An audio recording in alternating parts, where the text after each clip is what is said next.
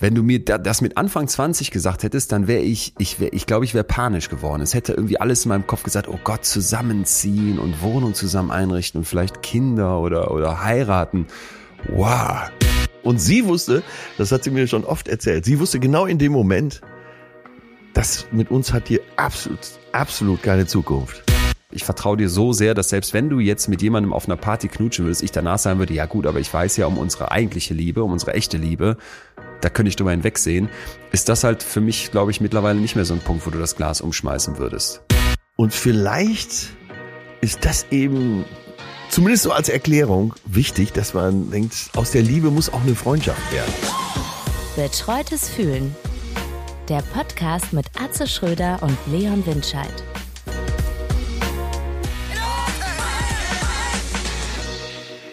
Atze, na? Ja, Stimme hält noch. Wieso? Bist du wieder Ja, am zehn Limit? Tage Vollbrett Oh mit Gott. äh, vielen Live-Auftritten, Hörbuch einsprechen. Ja. Dann quasi innerlich der äh, Vorbeimarsch, als ich das Hörbuch eingesprochen habe, Karnevalswagen, Tröten, alles, um dann festzustellen, oh, äh, ich muss jetzt ganz schnell frühstücken, weil ab 10 Uhr habe ich für fünf Stunden Interviews. Oh Gott. Und äh, ja, dann ging's auch direkt wieder auf die Bühne. Und ich wusste ja vorher schon, dass es so zehn harte Tage werden würden. Warst du selber schuld? Und war, ja, erstmal war ich selber schuld und ich war super vorsichtig, habe auch keinen Tropfen getrunken, habe äh, meine Stimme immer vorher warm gemacht. Das heißt, äh, Viertelstunde vorm Auftritt fange ich leise an zu singen, mache so äh, immer größer werdende Tonumfänge und das hat sich ausgezahlt und bin ganz glücklich, war ganz beseelt, als ich dann wieder hier ins heimische Gefilde kam. Bist du, bist, ist, bist du dann mit diesem Gefühl hier heute noch am Start? Ist das dein Gefühl des Tages? Ja, was getan zu haben, was geleistet zu haben, hatte ich schon lange nicht mehr so. Und äh, du weißt ja selber, so ein Publikum gibt einem ja un, umgehend das Zeugnis. Und äh, ja, man kann so die Früchte seiner Arbeit dann während der Veranstaltung Ja. schon mit nach Hause nehmen. Das ist doch schön. Ich, ich Wann geht's ähm, bei dir wieder los? Äh, starte am Mittwoch in München. Ja. wo wir eigentlich ausverkauft waren. Jetzt frag mich nicht wie, aber die haben noch mal irgendwie da Plätze zusätzlich geschafft. Vielleicht haben sich auch Corona-Sachen verändert, Regeln. Ja. Und jetzt dürfen da noch ein paar kommen. Und dann geht's kurz danach weiter in Hamburg und dann durchs ganze Land. Also ich muss auch sagen, die Vorfreude hier ist bei mir so dermaßen maximal, dass ich es auch ganz krass fand, jetzt gerade im Kontrast zu letzter Woche, dass mein Gefühl heute irgendwie so eine Leichtigkeit ist. Und ich weiß nicht, wie es dir geht, aber ich beobachte jetzt, seitdem dieser Krieg ausgebrochen ist, bei mir die ganze Zeit immer so, so wellenförmige Gefühlszustände. Weißt du, dass ich so manchmal denke, boah, ist das alles schrecklich und ist das grausam und wenn man dann die Bilder in den Nachrichten sieht und, und gleichzeitig kommt hier irgendwie der Frühling und gibt so Momente, wo man sich drüber freut. Und Ich habe Samstag lange mit Mutter telefoniert, als ich in, in Münster Ja. an der A lang spaziert bin.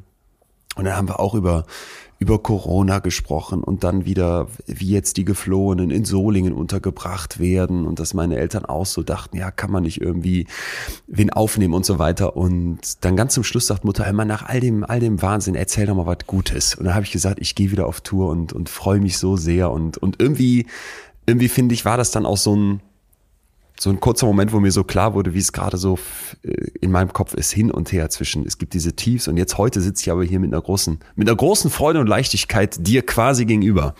Ja, und äh, so ganz kurz als Information, ich will jetzt gar nicht so unbedingt Werbung machen, aber wird's dann natürlich trotzdem. Es gibt hier und da noch Karten, weil vorher die Lage so unsicher war. Ach so, ja, ja, ja, ja. Es ist Ja, an ist Weihnachten gut. so gewesen, dass wir kurz vor Weihnachten festgestellt haben, so im Oktober, okay, krass, die Leute rennen uns die Hütte ein, das wird alles ausverkauft. Ja. Und dann kam diese dritte, diese, ich weiß die dritte, ach, irgendeine weitere Welle, Omikron kam. Und dann brach das ja komplett ein. Wie ich gehört habe, auch bei allen. Also das Weihnachtsgeschäft Ja, ja. dieses Jahr in der Kulturbranche war ja eine Vollkatastrophe. Und entsprechend gibt's jetzt äh, noch Tickets für die jeweiligen Termine. Manche sind ausverkauft, Köln, Münster und so, aber äh, ja. Ich würde mich freuen, wenn wir uns sehen. Ich muss aber auch noch kurz was loswerden, Atze. Ich weiß Ja. nicht, ob du das kennst. Du gehst so hm, draußen durch die Gegend, was ich am Wochenende auch tat und in Münster, also wenn irgendwo der Einzelhandel eigentlich nicht klagen könnte, dann wäre es zumindest augenscheinlich in Münster. Es ist die Stadt hier ist so bumsvoll, also Wahnsinn. In Und Köln war es genauso, ja. Die, und jedes Mal hatte ich dich im Kopf, wie du mit deiner Patentochter mal irgendwie erzählt hast, dass ihr da gesessen habt und euch über die Leute lustig gemacht habt. Ja. und es war ist überhaupt nicht böse geworden, aber ich gehe dann so lange und dann triffst du Gestalten, wo du denkst, sag mal, du warst, du warst aber auch seit einem Jahr oder auch seit vielleicht auch noch nie draußen unter anderen Menschen, so wie, wie die Leute zum Teil rumlaufen, wie sie sich verhalten. Es war so ein, war so ein bunter, bunter Trupp und dann habe ich gemerkt, was ich eigentlich in meinem Kopf verändert haben wollte, Ja. ist doch noch nicht ganz weg. Ich wollte nämlich mehr so auf die positiven kleinen Sachen achten.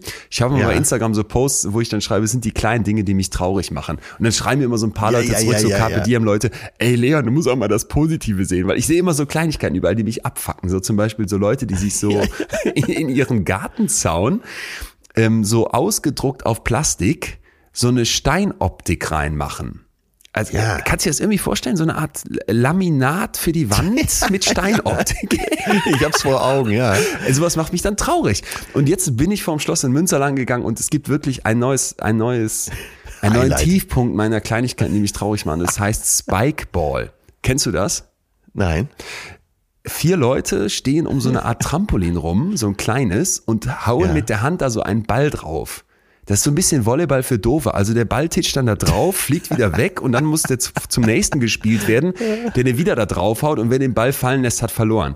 Und das spielen dann so, so, so, kennst du so Leute, wo du denken würdest, die gucken so Schlag den Star, die ähm, tragen so Jack and Jones T-Shirts und die bauen dann ihr Spikeball vor dem Münsteraner Schloss auf und spielen das dann so mit so einem richtigen Elan und Ehrgeiz und dann geht's auch heiß her und ich saß daneben und dachte, das macht mich traurig, dass ihr so seid. Das macht mich traurig. Ich stelle fest bei Männern, Frauen vielleicht auch, aber bei bestimmten Männern, die allesamt bekannt sind, äh, fangen wir an mit Felix Lobrecht, Tommy Schmidt, du, ähm, warte, wer fällt mir jetzt noch ein? Und ihr seid, ja fast auf den Monat genau gleich alt, dass euch so, so Dinge auffallen und so stören und peinlich sind teilweise. Fremdscham. Es ist mir peinlich, Mensch zu sein, wenn ich Spikeball sehe. Ja, aber das kommt mir doch noch relativ harmlos vor. Ja, aber, aber es sind halt eben Kleinigkeiten. Es sind die Kleinigkeiten, die mich traurig machen. Das war sowas. Und dann habe ich gedacht, ey Leon, du, du nach der alten 5 zu 1 Regel, wo, wonach wir Ja. wissen, dass in der Psychologie man eben im Kopf immer eher das Negative hat und das dann auch so ein Gewicht bekommt, wo ich so dachte, die Leute haben ja eigentlich recht, sieh doch mal das Schöne, sieh doch mal das Positive. Ja. Die haben ja Spaß dabei und betätigen sich körperlich. Aber das fällt mir schwer und deswegen suche ich mir dann so selber so Kleinigkeiten drumherum. Und deswegen achte ich jetzt immer mehr auf sowas. Abends war ich im Kino und dann so ein dicker Pot Popcorn, das fand ich total schön. Das war so eine schöne Kleinigkeit. Äh, Kennst du, ja das, vielleicht wenn- vor fünf Jahren auch noch nicht gesehen? Nein, genau das, ganz genau das. Und jetzt komme ich noch mit noch kleineren Kleinigkeiten. Kennst du das, wenn auf dem Klo in der Gastronomie nicht gespart wird und es Papierhandtücher gibt? Gerne Recycling, Ja. habe ich nichts gegen, aber was ich hasse, scheiße, da bin ich schon wieder beim Hassen. Was ich überhaupt nicht mag, sind diese, diese Airblades, diese, diese Handtrockner mit Luft. Ja, das, das ist die, äh, hygienisch die schlechteste Möglichkeit, Die glaube ich. Ne? Hygiene schlecht, es tut's nicht, es ist einfach Murks. Und wenn dann da Papierhandtücher liegen, wie übrigens in allen unseren Läden, ähm, dann bin ich immer so, bin ich, das sind so Kleinigkeiten, die mich dann auch froh machen. Also ich wollte dir nur zeigen, es gibt schon eine Balance. Aber Spikeball haut rein. Ja, okay. Äh, Ich fordere dich nochmal auf, auch diesen Abgründen was Positives abzugewinnen. Ja. Also ich habe tatsächlich, äh, da fühlte ich mich eben sehr abgeholt bei diesen sozusagen äh, fotografierten Wandtattoos, wo quasi uns vorgegaukelt wird, da sind noch Steine. Ja. Das habe ich gesehen an so einem älteren Einfamilienhaus, was gar nicht schlecht aussah. Da war wohl aber irgendjemand auf die Idee gekommen, wir hauen hier vorne direkt so auf vier Meter Höhe einfach mal eine Klimaanlage davor. Ja. Das macht das Ganze äh, nicht nur kühler, sondern auch optisch noch schöner, das Haus. Und alles war verkleidet. Also Das Gerät, das Klimagerät, aber auch so ein dicker Kabelkanal, der so eine warte mal, das hatte. Klimagerät war verkleidet in was? In Klinker dann oder was? Äh, nee, kommt jetzt, kommt jetzt. Und zwar äh, dieses Klimagerät, aber auch äh, so ein Kabelkanal, so auf fünf Meter Länge, 30 Zentimeter hoch, also wirklich absolut nicht zu übersehen. Da hatte man sich überlegt, wir fotografieren unseren Klinker und lassen uns das als, als Dezifix ausdrucken. Und das war, und ich bin da wirklich stehen geblieben und hatte einfach Spaß daran. Ich habe gedacht, oh Gott, die Welt ist einfach so schön. Wenn Menschen sich so viel Arbeit machen. Wir fotografieren unseren Klinker. Da wäre ich ja kurz davor zu klingeln. Aber was ist mit euch? Ja, ich, ich habe, ey, mein spontaner Gedanke war, hier möchte ich Heiligabend feiern. oh nein, Corona meldet sich. Da sind dann so, sind dann so Aufblas, Eismänner und Pinguine, die im Garten Ja, stehen. Ne? Und so ein bisschen, toll. weil der, weil der Akku nicht mehr ganz voll ist, hängen die so halb schlaff, aber das macht nichts, weil ein blinkendes Ho, Ho, Ho noch im Fenster hängt. Und, und selbstverständlich mit so, mit solchen negativen, so Eiskristalle an, ans Fenster gesprayt mit diesem weißen Spray. Und da ist für mich das Highlight, wenn man nicht nur die innere Form nimmt, wo dann wirklich so diese Schneeflocke drin ist, sondern da gibt es Leute, die sind so raffiniert und sprayen noch einmal an einer anderen Stelle außenrum. Also dass quasi das Ganze noch mal andersrum da ist. Ja, siehst du, und Geil. da bewundere ich einfach äh, diesen Fleiß, der da aufgebracht wird. Und Ja. das ist es, glaube ich. Ne? Du musst irgendwas finden, was du daran bewundern kannst. Ja. Du kennst doch die Insta-Seite von Lars Eidiger, nehme ich an. Ne? Ja, kenne ich.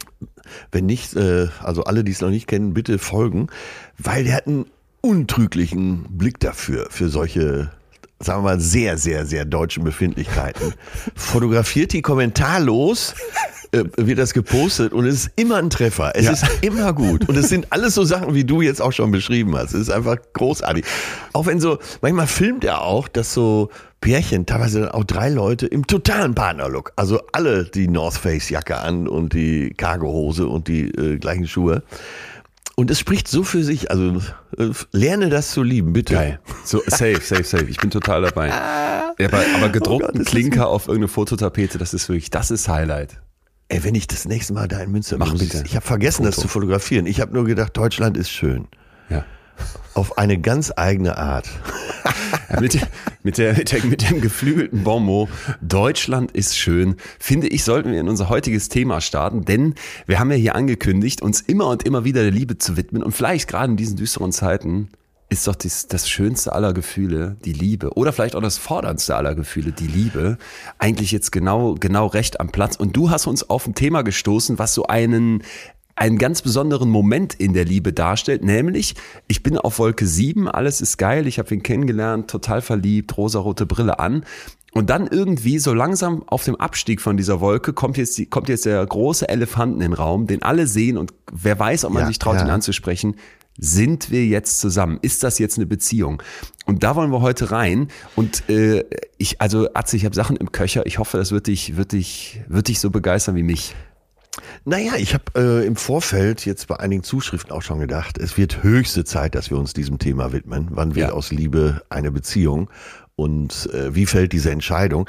Weil es wird doch anscheinend nach wie vor mit sehr, sehr viel Romantik aufgeladen. Ja. Ja. Und vorneweg kann man schon sagen, darum geht's ja, glaube ich, gerade, dann äh, von der romantischen Liebe zu einer partnerschaftlichen Liebe zu kommen. Und äh, ebenso habe ich an den Zuschriften gesehen, dass es höchste Zeit wird, dass du wissenschaftlich da auch mal den Scheinwerfer drauf richtest. Also ich glaube, wir haben das richtige Thema zur richtigen Zeit. Also ich habe für dich dabei eine Line Koks. Ich habe für dich sieben Fragen von einer der weltweit führenden LiebesforscherInnen, die hier auch schon zu Wort kamen, um zu klären, lohnt sich das überhaupt? Oder soll ich besser abhauen? Weil das finde ich, ist ja auch eine ganz wichtige Frage. In diesem alles entscheidenden Moment, ob man jetzt sagt, komm, Commitment oder nicht, weil es ist ja schon schwierig, Schluss zu machen. Das muss man ja vielleicht dazu sagen. Mal überhaupt zu checken, lohnt sich das? Und dann müssen wir mal schauen, ob wir es schaffen, noch über Bindungsängste und Vermeidung sprechen, wie man sich vor Ja. toxischen Beziehungen schützt. Und ganz zum Schluss habe ich für dich den Michelangelo-Effekt. Ich weiß nicht, ob ich dir davon schon mal erzählt habe, aber der passt dir heute aber es nochmal. ist lange her, ich erinnere es Dachte nicht mehr so genau. mir. Der passt dir Sehr heute gut, gut. sehr gut. Dann lass uns doch mal reingehen und du hast gesagt, wir fangen mal wissenschaftlich an. Ja. Auch das haben wir hier schon mal äh, gestriffen oder gestreift, ich weiß nicht mehr. Jedenfalls vielleicht als allererstes ein Blick ins Hirn, um zu checken, was geht da eigentlich ab. Und da weißt du, muss ein Name fallen, den du mittlerweile so gut kennst wie ich, Ja, Professorin Helen Fischer. Das ist hier eine Anthropologin, unser, unser Star. Unser wir- Mastermind. Unser Lev, Lev Vygotsky der Liebe. Die ähm, ist, ja, auch- ist ja auch nicht nur um die ganze Welt gereist und hat in verschiedensten Kulturen sich Liebe angeguckt, sondern die sagt auch ganz klar, Achtung, Liebe ist keine Emotion oder eine Reihe von Emotionen, obwohl wir ganz viel fühlen, wenn wir Aha. verliebt sind. Achtung, Ja. sondern es ist in erster Linie ein Drive, ein Antrieb, eine Motivation, um einen Preis zu gewinnen, und zwar den bevorzugten Partner. Ja, und da ist doch genau die Stelle, äh, vielleicht mal so ganz äh, zwischengefragt, äh, Helen Fischer, ungefähr welche Generation ist die? Die war Mitte 70. dass wir- Ist Mitte 70, ist nicht stumm. Finde ich, finde ich komischerweise wichtig, dass sie eben nicht nur forscht, sondern auch über eine gewisse Lebenserfahrung äh, verfügt. Ja, und sie sagt, es ist keine Emotion. Und da müssen wir doch alle jetzt quasi stramm stehen und äh, horchen und sagen, Leon, wie meinst du das? Ich, sorry, ich muss jetzt hier an Oder der Stelle wie meint abbrechen. sie das? Ich bin raus. Wir können diesen Podcast nicht weitermachen. Weil es nicht um Emotionen geht. Nein, Mann, was ist denn Horchen für ein Wort? Nach, Also nach Achilles habe ich schon gedacht, Ja, das ist am Limit. Aber Horchen? Horchen. Was? In sich hineinhorchen. Kannst du das nicht aussprechen? Wie spricht man es denn richtig? Horchen. Du sprichst aus wie Jorge von, von GNTM. Horch, Jetzt horchen oder nicht? Wie, sag's Weißt bitte du noch nicht, mal. dass ich Halbkubaner bin? Ey, sorry, aber das kurz, kurz, kurz off topic. Ja, das war, sagst du das ernsthaft war wahrscheinlich, Horchen? ja, das war wahrscheinlich Münsterländer, ja, Zungenschlag, äh, Rachenschlag. Also kleinen- wenn ich es versuchen Dinge. würde, wie ein äh, Solinger auszusprechen, Ja, würde ich Horchen ja. sagen oder Remscheid. Horchen. Horchen, ganz am Horchen. So ein normales Wort. Okay, horch du mal irgendwo hin, ich horch mal weiter. Ähm, Wo ist denn dein R geblieben? ja, da ist ein R, horchen. Wo, du sprichst doch gar kein R mit. Ey, lass mich, lass mich. ja. Lass uns dieses Ich Wort rufe gleich beim äh, Max-Reinhardt-Seminar an in Wien, einer der renommiertesten Schauspielschulen, und lass es mir vorsprechen, ja? Bitte. Wir werden das hier nochmal checken.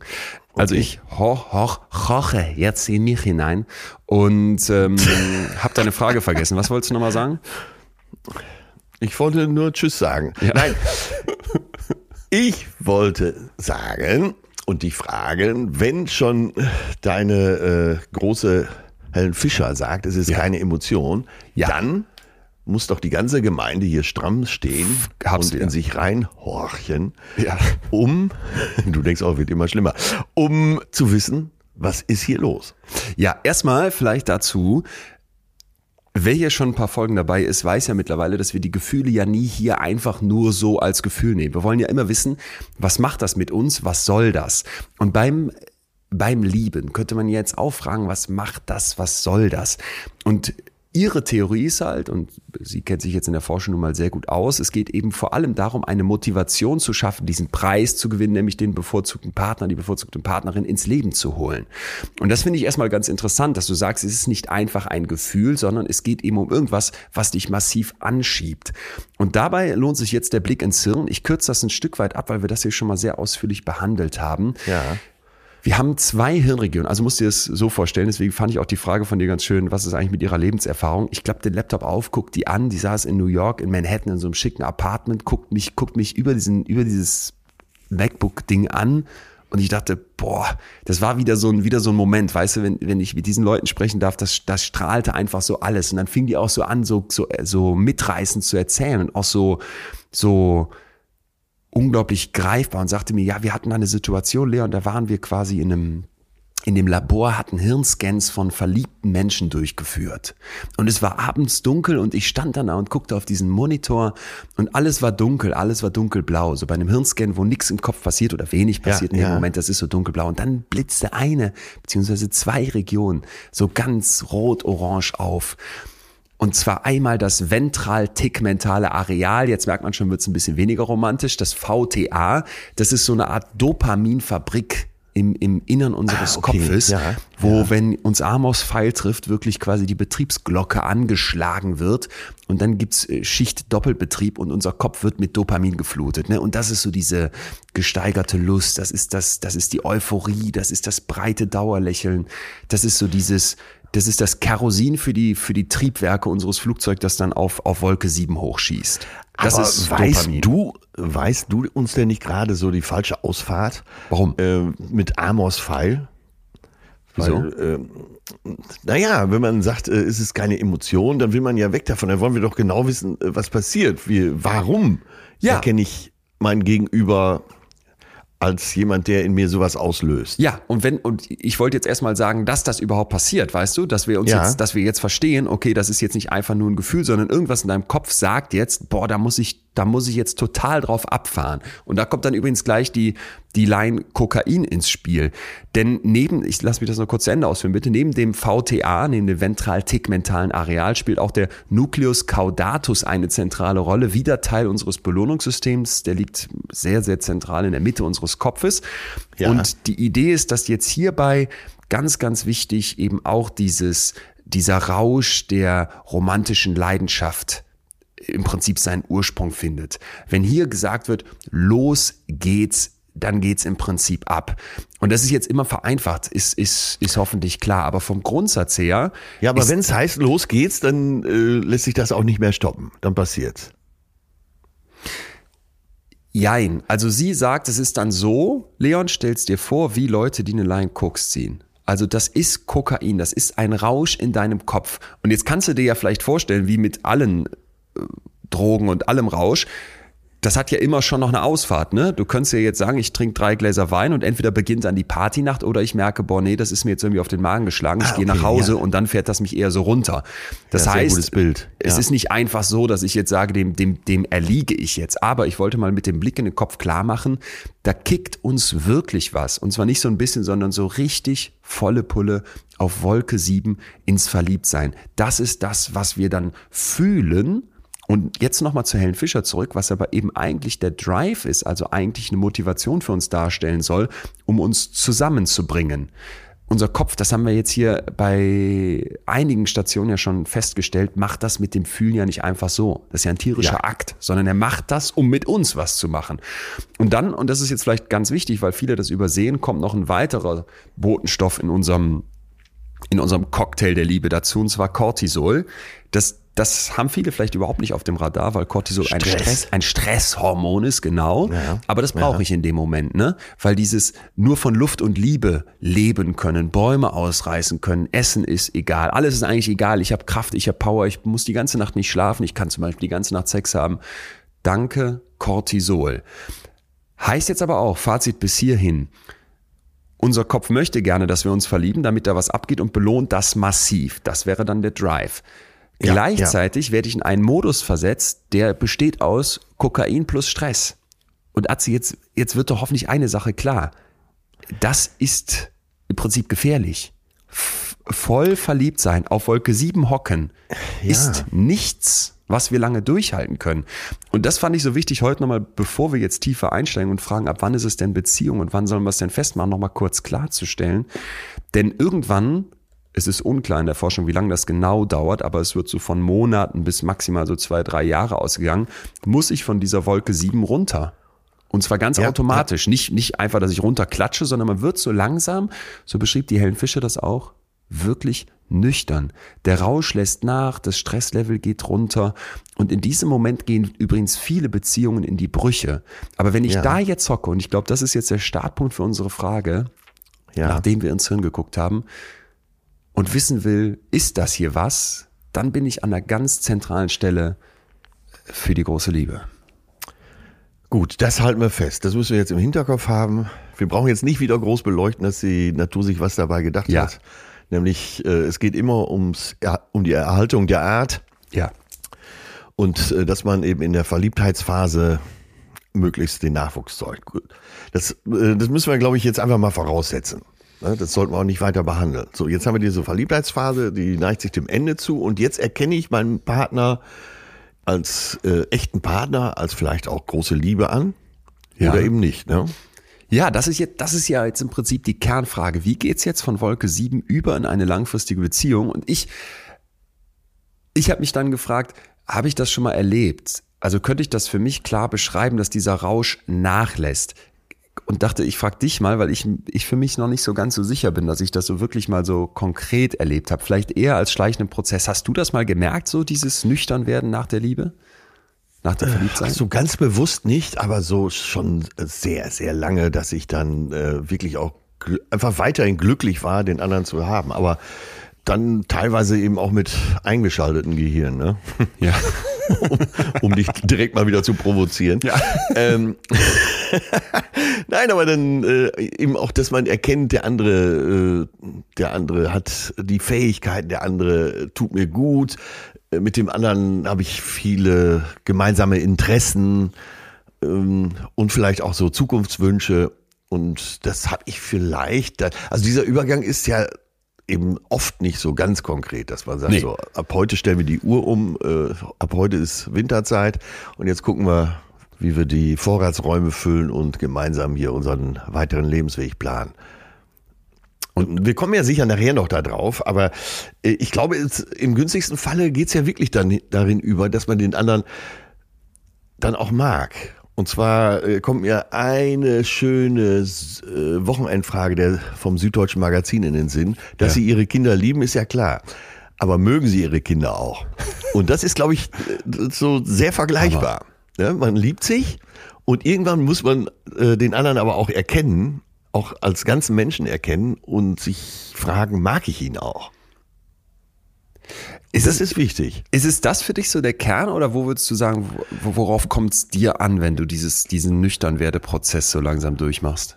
Das ist tatsächlich für mich der Kern, dass man erkennt, äh, ich mag den anderen, ich möchte mit dem lange zusammen sein, ich möchte mit dem äh, Pläne machen, ich möchte mit dem gemeinsam das Leben meistern. Und dafür ist eben dieses Mögen wichtig. Ist ja alles nur eine Begrifflichkeit, die man ja. äh, aus irgendwelchen Schubladen zieht, aber wenn wir darüber sprechen und auch vielleicht hin und wieder mal einfache Bilder brauchen, dann ist das eins, was mir sehr gefällt. Also, dass die romantische Liebe so ein bisschen nachlässt, aber man anfängt den anderen in seiner Gesamtheit äh, mit allen Schwächen und Stärken zu mögen. Und das ist ja jetzt dann deine Perspektive. Ja. Es gehören ja aber dann in dem Fall zwei dazu. Wo ist für dich der Moment, dass du sagst, das ist jetzt was? Und auch vielleicht nochmal einen Schritt zurück dann. Ähm, wo ist es dann für dich so, das ist jetzt, hat jetzt wirklich eine, eine Aussicht, auch wenn man noch auf Wolke 7 ist. Aber wo ist so für dich der Moment, dass man sagt, jetzt sind wir zusammen, das ist eine Beziehung? Das, das finde ich zum Beispiel auch to total, so total ja, steif und spießig. Bei allem, wenn ich darüber nachdenke, fällt es mir irgendwie schwer, da so ein, dass das irgendwie so was, das, das finde ich immer so ein ganz komischer Moment. Ich kann es gerade gar nicht genau beschreiben. Jetzt hätte ich fast gesagt, dass das was Schönes hat, aber das stimmt nicht. Es kann ja was total Schönes sein. Ja, aber wenn du es für dich selber mal runterdampfst, dann ist es doch äh, genau dieser Moment, wo du dir bewusst oder unbewusst, kann ja auch sein, vorstellst, mit dem anderen so das, was noch kommt, zu meistern. Das denkt, ja, ich will, ich will mit, damit in Urlaub fahren. Ich will, Urlaub ist jetzt vielleicht auch nochmal so eine, das kann man auch, wenn man verliebt ist, mal, aber äh, eine Wohnung einrichten, äh, gemeinsame Anschaffungen machen. Ja.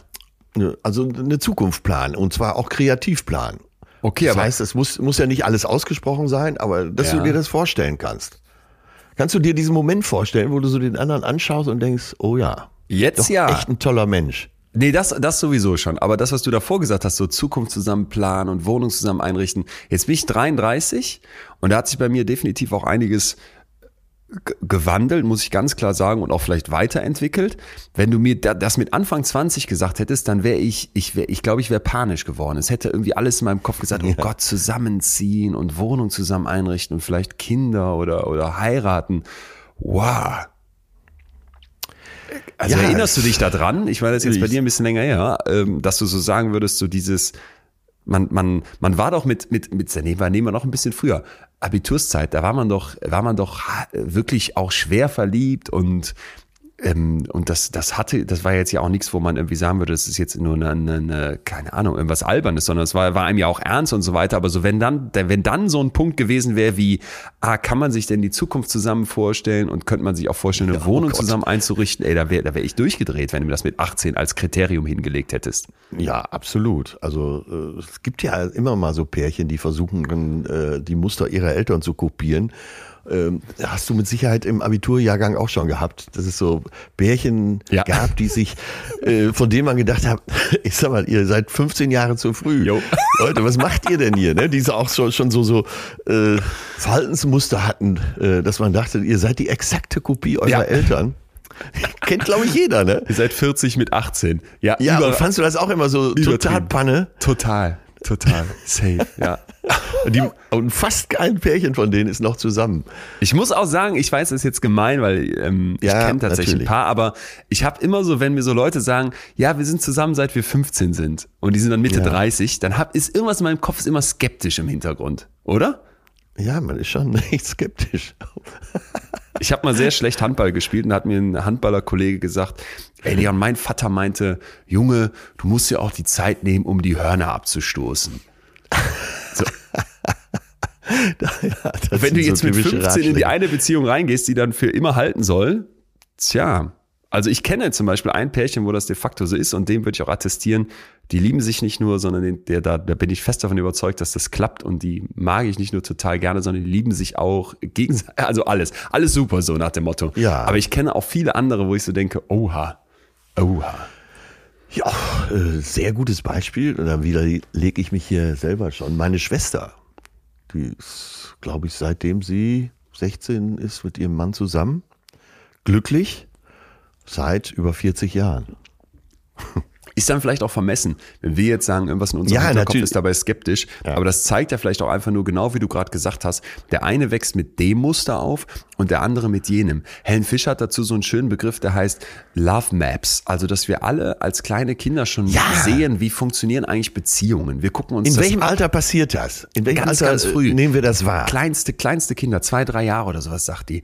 Und dann gucken wir schon, wie, wie, wie mögen sich die Leute, wie stehen die zueinander, wie verhalten die sich in Relationen. Und natürlich gucken wir uns erstmal bei denen ab, die direkt um uns herum sind. Und dass das in unserem Kopf so eine grundsätzliche Love Map anlegt, wie wir denn so dann später auch lieben würden. Ne? Love Map äh, oder Muster? Ja, so eine Art Karte, wie ich, wie ich dann, wie ich dann mich, Ja. mich durchs Leben bewege. Und das fand ich, fand ich total interessant, weil das, was du ja gerade beschreibst, geht so ein bisschen in die Richtung. Du kannst dann sagen, ah, okay, komisch, die 18-Jährigen, die sich schon so verhalten, als wären sie 40 und irgendwie so, so die, die Beziehung ihrer Eltern kopieren. Vielleicht ist das aber ja bei mir ganz genauso, nur das sieht anders aus. Weißt du, was ich meine? Ja, ja, ja. Äh, aber es kann ja auch sein, dass du äh, eigentlich so eine ähnliche Karte wie die im Kopf hast, dass du aber da noch nicht das Bedürfnis hattest, äh, Oder das. mal, äh, diese Karte anzuwenden. Also, quasi, du hast den U-Bahn-Fahrplan vor dir liegen von Paris, gehst aber erstmal die erste Stunde zu Fuß. Ja. Und ähm, naja, du wirst ja auch deine Werte haben, wenn du eine Partnerin oder einen Partner suchst für die Zukunft oder dir vorstellst, äh, du hast ja von zu Hause Werte vermittelt bekommen. Das ist ja, ich beschreibe jetzt genau das, was äh, Helen Fischer meint. Dann, du hast deine äh, Muster von zu Hause, du hast deine Werte. Äh, du könntest wahrscheinlich schlecht mit einer Frau zusammen sein, die jetzt äh, so äh, totale Künstlerin ist und jede Nacht die Nacht zum Tage macht. So, das könnte ich mir schwer vorstellen. Also es wäre Toll. Es wäre lustig. Ich dachte, jetzt, dann jetzt kommt Ja. irgendwie so eine ganz negative Person. Jetzt kommt so ein Freigeist, der auch mal locker ist, der auch mal feiern geht. Und das passt ja überhaupt nicht zu mir, dem Spießer. ja, aber vielleicht kommt es ja am Ende so. Aber jetzt stellen wir uns das alle mal vor. Guck mal, jetzt kommt die Retourkutsche. Jetzt stellen wir uns alle mal vor. Leon wäre mit so einer Künstlerin zusammen, die wirklich, aber wirklich jeden Tag um 9 Uhr schon äh, die erste Flasche aufmacht. Die Kettenraucherin ist, die immer so ein bisschen an so Bildern rummalt und super, na okay, jetzt, ich wollte jetzt gerade was, diese super intelligente Essays aus dem Ärmel schüttelt für die Zeit und für die Süddeutsche. Und wo du als analytischer Mensch daneben stehst. Und, Da ey, brauch ich wie erst mal kann eine Studie. Ne? Und du sagst, ja, ich gehe wieder auf Tour. Und sie sagt, mein Gott, was bist du denn für ein Spießer, ey, auf Tour gehen. Du musst ja abends auch pünktlich anfangen. Also kann ich mir wirklich bei dir sehr schwer Ja, würde- vorstellen. würde aber schwer- wünschen. Würde ich. würde es dir für mir wünschen, auch, äh, für mich wünschen, aber auch, es, es würde wahrscheinlich nicht ganz meiner Love Map entsprechen. Das stimmt. Nicht ganz, nicht dann, ganz deinem U- Nicht ganz. U-Bahn-Fahrplan. Wobei du mich ja immer spießiger machst, als ich bin. Ich habe am Samstag ich- einen JGA gecrashed. Und zwar bin ich äh, durch Münster gegangen mit meinem lieben Mitwohner. Und dann Ja. lief mir schon eine Freundin entgegen. ja, was? Ich konnte da nichts für. Dann lief mir eine Freundin entgegen, die ähm, normalerweise in Berlin ist und die dann hier war. Und ich wusste schon, dass die mit ihrer Truppe von Mädels hier hinkommt zum Junggesellenabschied. Und dann äh, haben wir uns begrüßt und dann ging's ging's ganz schnell, die, die Aperol Spritzes in der Hand und dann hatten die so Klopfer dabei und hast du nicht gesehen. Und die hatten so eine Holzbox, wo es hieß, Leon, kannst du die hier irgendwo sicher unterstellen? Du kennst doch hier bestimmt wen in dem Laden, wo wir dann waren, in dem Café. Und ich sag, nee, ich kenne hier keinen. Und dann hatte ich aber diese Holzbox schon in der Hand und dachte, da wäre jetzt irgendwie die Urlaubskasse von, von dem Hochzeitspaar drin. Ähm, Und es klebte so ein riesen Aufkleber drauf. Yay, the same penis forever. mit so einer kleinen Peniszeichnung oben drüber und da spritzte auch so ein bisschen Sperma raus. Und dann hatte ich diese Box in der Hand, es stellte sich jetzt nachher raus, es waren nur Klopfer drin, aber ich merkte in diesem kurzen Moment, als ich diesen Satz da drauf sah, las, war ich so in dieser Partyatmosphäre und alle sind gut drauf und die Braut schlägt heute nochmal über ihre, über die Stränge, war ich so plötzlich ganz kurz für mich allein und dachte so, yay, the same penis forever. Das ist so die, die, die Sicht der Frau jetzt drauf, der Braut in dem Fall. Ja. Aber das ist auch etwas, was mich total, total umtreibt, so diese Frage, Ja sagen für eine Ehe und dann, dann für immer und boah, ich glaube, das wäre für mich, wenn ich da am Traualtar stünde, wenn ich, ich glaube, ich würde würde eher nicht gerne kirchlich heiraten, aber wenn ich dann da stünde und das so sagen würde, das wäre für mich ein ganz, ganz heftiger Moment. Und da komme ich mir dann übrigens nämlich überhaupt nicht spießig vor, weil ich da die ganze Zeit denke, boah, mich da so drauf einzulassen und so, bis dass der Tod dich scheidet, Zunehmend kann ich mir das gut vorstellen, aber es ist immer noch was in meinem Kopf, das sagt, boah, dass so diesen 18-jährigen Leon in sich hat, der so denken würde, nee, und Freiheit und, und keine Ahnung, nicht Spießer sein. Weiß ich nicht. Verstehst du, was ich meine? Kannst du was mit ja. tun? Ja, ja, finde ich sehr ehrlich, was du hier sagst. Und ich müsste auch mal mit meiner Lebenserfahrung sagen, äh, dass dieses Herzchen ja in allen Brüsten weiterschlägt. Bei Männern und Frauen wird es immer mal Momente geben, wo man Fragezeichen hat. Und ich habe ja mal davon gesprochen, dass es in einen WDR, eine WDR-Diskussionsrunde gab, wo es eben auch um Kinder ging und äh, eine Psychologin sagte, kein Kind ist nur gewollt. Ja. So, ich, diesen kleinen Exkurs mache ich nur, damit man versteht, was ich meine. Und es gab einen Aufschrei. Äh, das Publikum war stinksauer auf die Psychologin, die diese Wahrheit ausgesprochen hat. Und genauso ist es ja auch mit Beziehungen. Und je, je klarer man sich dessen ist, jo. dass es immer mal Fragezeichen gibt, desto eindeutiger kann man sich eben auch entscheiden. Ja, und äh, eine Entscheidung für einen Partner, jetzt sage ich auch was Unpopuläres, ist auch nie 100 Prozent. Und wenn sie, sagen wir mal, bei über 80 Prozent ist, ist sie doch schon gut. Und es gehören doch immer mal Zweifel dazu, dass man sich denkt, na ja, ist das alles genau das, was ich will? Und äh, umso bewusster man das dann weiter betreibt und sagt, ja, ich will das, umso erwachsener, um dieses Wort auch mal zu benutzen, ist es dann doch auch. Ey, das ist, glaube ich, gerade eine ganz, ganz, wichtige Stelle. Ja. Das, das was du gerade gesagt hast, das, das ist schon auf den Unterarm tätowiert. Eine Entscheidung für eine Person ist doch auch nie hundertprozentig ja. sondern eher so 80 Prozent. Und jetzt könnte man direkt rebellieren und sagen, wie, was heißt das jetzt? Willst du fremd gehen? Genau, willst genau. du noch woanders gucken? Nein. Ich finde, darum geht es gar nicht, sondern es geht genau. genau um diese Ehrlichkeit, die du ansprichst. Weil wenn du mit der Idee reingehst, ja, jetzt fängt die echte Beziehung an, jetzt ist so das Verliebtsein vielleicht ein bisschen weg. Und das muss ja nicht nur daran bestehen, wir sagen uns jetzt, wir sind zusammen, sondern man zieht zusammen, man heiratet, alles, was so dazu gehört. Man kriegt vielleicht sogar Kinder. Das ist für mich übrigens die, die höchste Commitment-Form. Ja. Es ist nicht 100 Prozent, weil du kannst es nicht hundertprozentig sicher sagen. Und wer weiß, was noch passiert. Und ich glaube, das ist ein, das ist ein Aspekt von der Ehrlichkeit sich selbst und der genau. Beziehung gegenüber, der so zentral ist. Deswegen finde ich es gerade so wichtig, dass du das sagst, dass wenn ich damit da reingehe, die Chance, dass da noch was Gutes wird, einfach viel höher ist, als wenn ich sage, ah nee, nee, 100 Prozent sicher gesetzt. Und jetzt stell dir mal vor, du kannst, du hast so eine tolle Beziehung, dass du darüber sprechen kannst. Und das wünsche ich jedem dass man sich einfach auch mal ins Gesicht schaut und sagt, ja. äh, ich habe manchmal Zweifel. Oder äh, bestes Beispiel, ich war jetzt äh, zehn Tage unterwegs, dass äh, der andere sagt, ach so Zeit für mich alleine tut auch mal gut. Das ist doch erwachsen. Das ist, äh, ach dieses Scheißwort erwachsen. Ähm, äh, das ist doch, das ist doch schlau, sagen wir es mal so und realistisch. Vielleicht das Wort, wenn man in eine Partnerschaft eine, so ein Verliebtsein braucht gar nicht so viel Realismus, aber eine Partnerschaft braucht Realismus, braucht Ehrlichkeit und sich die Dinge wirklich sagen können. Das ist ja. dann schon wieder gepaart mit Mut. Du musst doch auch den Mut haben, deinem Partner, jetzt haben wir ein schönes äh, Hybridwort, sowas zuzumuten. Ja. Und das ist, äh, ja, das hast du, glaube ich, schon richtig erkannt. Genau das ist der Wendepunkt.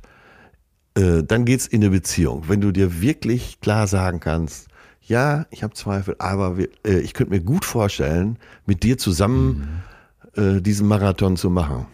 Mhm. Ja. Und dann eben nicht, und dann eben nicht mit so einem, mit so einem absolutistischen Denken da reingehen, sondern, das sagt der Alain ja. Breton so wunderschön, wenn wir heiraten, versuchen wir ein Gefühl zu konservieren. Wir versuchen das in so einem Einmachglas festzuhalten, Ja, so wie das genau, jetzt genau, ist für genau. immer. Das ist ja auch das Versprechen, was sich gegeben wird. Und ich glaube, das ist einfach das größte Missverständnis, Ja, wenn es um genau. Beziehungen geht, dass Leute denken, okay, das können wir festhalten. Und andersrum dann zu sagen, ey, ja, das ist jetzt zwar eine Entscheidung für dich und die ist vielleicht auch in dem Moment hundertprozentig, aber ich weiß ganz genau, die ist nie ganz fix. Ich finde ja auch persönlich, das macht es auch viel interessanter. Weil wenn Ja. das andersrum wäre, das ist jetzt hier hundertprozentig und man ist wirklich im Gedanken der katholischen Kirche da jetzt, bis, das, bis das der Tod uns scheidet, ich sag's normal, zusammen, das würde doch jeden Pfiff nehmen. Ja, genau, genau. Das ist ja jeden für jede Spannung. Und eine, eine Spannung gehört ja unbedingt auch dazu für eine Anziehung. Ne? Total. Und es, äh, es muss eben auch Unterschiede geben. Und äh, ja, wie gesagt, wenn einem so Gedanken kommen, sollte man die aussprechen und eben auch bereit sein, das zu akzeptieren. Ich will noch mal einen Schritt zurück Ja. und vielleicht mal zu den Zuschriften kommen, weil hier hat uns jemand geschrieben und zwar Julia, die sagt, pass mal auf, Leon, ich habe gerade letzte Woche die Phase erlebt, in der sich entscheidet, ob es beim Daten bleibt oder man noch einen weiteren Schritt in die Tiefe geht und es als Beziehung sieht. Nach drei Monaten Daten hat sich bei mir einfach das Bauchgefühl gemeldet und gesagt, ich brauche jetzt eine Entscheidung, dass wir uns beide vorstellen können, dass wir langfristig einen gemeinsamen Weg gehen wollen. Ich habe dann einfach irgendwann mal vorsichtig die Frage gestellt, wie es mit uns weitergeht. Leider kam keine klare Aussage, auch nicht als ich erklärt habe, was bei mir los ist. Es war echt ein richtiger Knacks. Am Ende bin ich dadurch zurück in mein Schneckenhaus. Ich konnte der Sache irgendwie keine Zeit mehr lassen.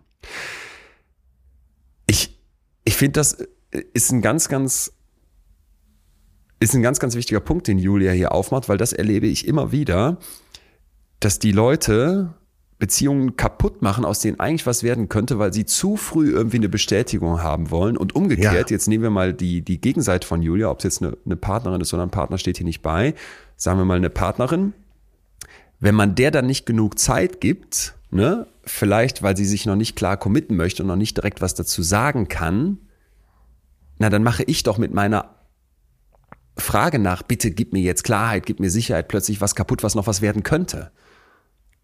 Ja, ja. Aber da den richtigen Zeitpunkt zu erwischen, das ist natürlich auch äh, fast unmöglich. Deswegen ist ganz gut, und das sollten wir vielleicht als eine der kleinen Lehren heute schon mal mitnehmen, sich auch vielleicht sogar in der Verliebtheitsphase schon immer mal wieder drüber zu unterhalten. Über die Beziehung. Also auch mit einer Leichtigkeit, dass eben noch nicht äh, so irgendwann so diese ganz große Frage kommt, sondern dass es so übers Gespräch kommt, dass es sich darüber weiterentwickelt und man sich darüber bewusst wird. Boah.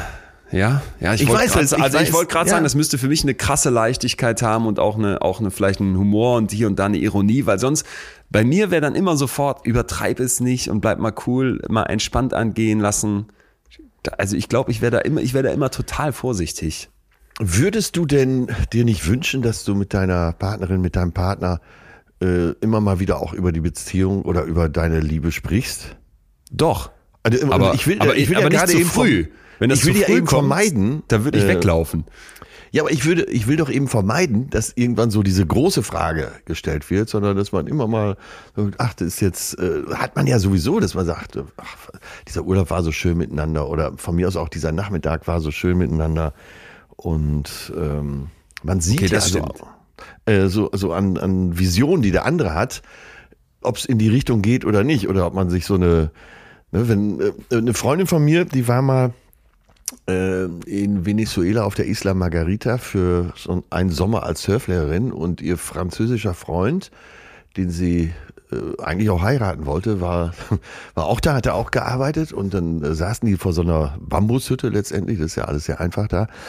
Und ihr Freund, das ist jetzt ein schönes Beispiel eigentlich, und ihr Freund sah so eine ältere Frau auf so einem Feld, sehr arme Frau auf so einem Feld, da irgendwelche äh, Feldarbeit eben verrichten über Stunden. Und er sagte so, vor der Hütte sitzend, auf dem Boden sitzend, im Sand, ach ja, so stelle ich mir mein Leben vor.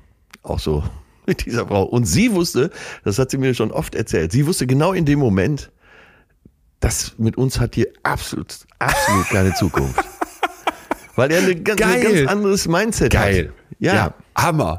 Hammer. Passt perfekt zu dem, was Kira geschrieben hat. Die sagt, ich habe schon zweimal abgebrochen, als ich gemerkt habe, Mr. X tendiert A zur Spießigkeit oder B zum Geiz. Einmal, einmal war, war es eine Plastik-Ostereier-Deko. da wäre ich auch raus. Das, das, ist kur, das ist kurz vor Plastikfolie mit Klinker abfotografiert über eine, über eine, über eine Klimaanlage zu drucken. Oh Und das andere Mal war, das andere Mal war die Aufforderung zu Benzingeld für wenige Meter vor Jahren. Ich finde immer so der Moment, wo du den anderen dabei beobachtest, wie der mit, mit Untergebenen in Anführungsstrichen umgeht. Weißt du, wenn so eine Machtgefälle entsteht, wie, Ja, wie ja. begegnet diese Person dann zum Beispiel jemandem, weiß ich jetzt nicht, einem Kellner im Restaurant oder, oder, ach, keine Ahnung. Aber das ist doch das gute irgendwie. Beispiel. Das ist doch das gute Beispiel. Dann, äh, man sieht das und man sollte sich vielleicht auch mal drüber unterhalten. Und das sind doch oft so dann Kleinigkeiten, die dann nicht sofort die große Frage stellen, sondern dass man sagt, sag mal, äh, diese Situation, warum hast du den Kellner denn jetzt? Und wenn der andere sagt, ja, ach, ich weiß, sorry, aber ich habe heute irgendwie einen Scheißtag, ich weiß gar nicht, was mit mir, was mit mir los ist, ich entschuldige mich mal, dann sieht die Sache ja schon wieder anders aus, ne? Ja, wobei ich sagen würde, wenn das, also wenn ich dann jemanden beobachte, der dann zum Beispiel einem Kellner, ich finde das so grausam, wenn dann Leute da irgendwie so patzig sind oder so überheblich oder so. äh, Aber jeder hat ja mal einen schlechten kalt. Tag, Jeder so. hat mal einen schlechten Tag, aber wenn ich das zu, wenn ich das früh beobachten würde, in dieser Ja. Anbahnungsphase, dann wäre ich sehr schnell weg. Unsexy, ne? Und sehr, sehr unsexy. Ja. Also nee, un, unsympathisch irgendwie, keine Ahnung, da würde ich sagen, boah. Oh Ähm, ganz viele haben uns ja geschrieben, dass es, wenn es jetzt um die große Frage geht, sind wir jetzt denn zusammen und wird hier was draus? Da war so die Standardantwort von allen, ja, wenn es beide gesagt haben. Und, und ich saß ja, du hast es auch gelesen und wir haben es Ja, ja eben ja. kurz vorher schon diskutiert, wo wir so dachten, ist das, ist das nicht so einfach? Ja. Also setzt, Äh. setzt man sich dann hin und, und sagt jetzt, hey, sind wir jetzt zusammen? Weil ich, ich finde so, so sehr ich das nachvollziehen kann, wir haben ja hier auch schon mal drüber gesprochen, dass unser Kopf die Ungewissheit hasst und dass es diesen Need Ja, for ja. Cognitive Closure gibt, dieses Bedürfnis, dass in unserem Kopf die offenen Fragezeichen geschlossen werden. So sehr finde ich das irgendwie, also ich finde es auch viel schöner, wie du es eben beschrieben hast, wenn man so im Laufe der Zeit sich vortastet und merkt, okay, hier draus könnte was werden, als dass man dann sagt, jetzt, jetzt sag doch mal, was ist denn? Ja, lieber viele kleine Fragen als irgendwann die ganz große. So empfinde ich das. Oh, das ist schön. Und dass man, ja, äh, wir haben ja hier übers Verliebtsein, äh, über Mikro, Micro-Moments gesprochen. Und äh, ja, das sind vielleicht auch äh, ganz kleine Momente, wo man eben äh, so, ein, so realistische Mikromomente hat. Der andere, wie der andere sich verhält, wie du gerade schon gesagt hast. Jetzt, äh, jetzt ging es über negative Beispiele, ne? aber eben sich auch positiv verhält und hilfsbereit ist und mit anfasst, wie man merkt, wie er anderen zuhört, ähm, wie er dir zuhört und so. Ja, so kommt man ja immer ein Stück weiter. Und entweder ist man irgendwann an dem Punkt, wo man merkt, ach ja, hm, so richtig wohl fühlen wir uns ja beide nicht oder ja, ja, ja. Das macht dir schon, macht dir schon einen guten Eindruck mit uns. Ja, ja, ja, viel, viel, ist viel mehr meins. Bevor wir vielleicht zu den sieben Fragen kommen, die Helen Fischer empfiehlt, um zu checken, ob es denn was werden könnte oder ob man direkt besser sagen sollte, oha, also um zu prüfen, ob eine Beziehung von Dauer sein könnte, vielleicht noch ein Punkt, wo ich sehr gespannt bin, was du dazu sagst. Mara hat noch geschrieben, für sie ist es dann eine Beziehung, wenn es exklusiv wird, also keine weiteren Eisen im Feuer sind und, das war jetzt ganz wichtig für sie, keine aktiven Dating-Accounts mehr existieren. Das haben viele geschrieben. Ich muss gestehen, mit diesen ganzen ja. Äh, Dating-Apps habe ich, habe ich nichts zu tun. Ähm, mir schicken manchmal Leute so, so Screenshots, wie wenn sie mich darauf gefunden haben. Weil es irgendwie so ein Fake-Account war oder jemand, der mir einfach sagt. Noch lustiger finde ich eigentlich, wenn mir irgendwer einfach nur ähnlich sieht. Aber das, das wäre jetzt, wäre jetzt wirklich gar nicht meins. Ist das für dich auch so ein Punkt, wo du sagen würdest, Ja, so. aber, ja, aber hallo.